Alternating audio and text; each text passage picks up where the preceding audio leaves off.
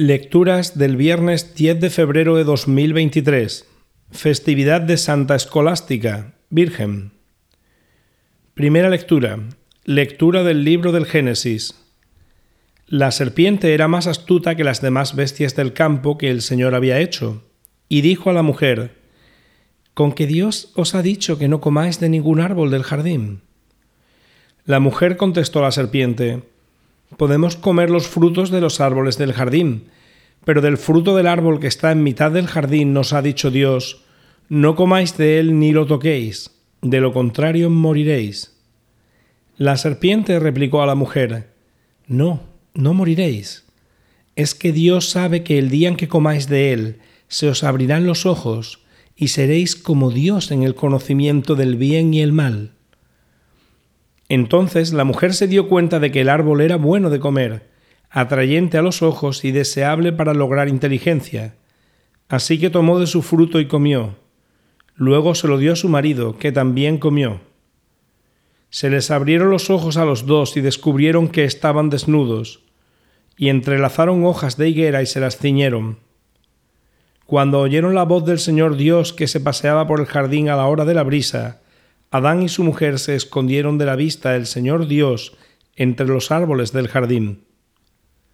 Palabra de Dios. Salmo responsorial. Dichoso el que está absuelto de su culpa. Dichoso el que está absuelto de su culpa. Dichoso el que está absuelto de su culpa, a quien le han sepultado su pecado. Dichoso el hombre a quien el Señor no le apunta el delito y en cuyo espíritu no hay engaño. Dichoso el que está absuelto de su culpa. Había pecado, lo reconocí, no te encubrí mi delito. Propuse, confesaré al Señor mi culpa, y tú perdonaste mi culpa y mi pecado. Dichoso el que está absuelto de su culpa. Por eso, que todo fiel te suplique en el momento de la desgracia, la crecida de las aguas caudalosas no lo alcanzará. Dichoso el que está absuelto de su culpa Tú eres mi refugio, me libras del peligro, me rodeas de cantos de liberación. Dichoso el que está absuelto de su culpa. Evangelio.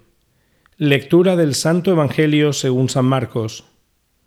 En aquel tiempo, dejando Jesús el territorio de Tiro, pasó por Sidón, camino del mar de Galilea, atravesando la Decápolis.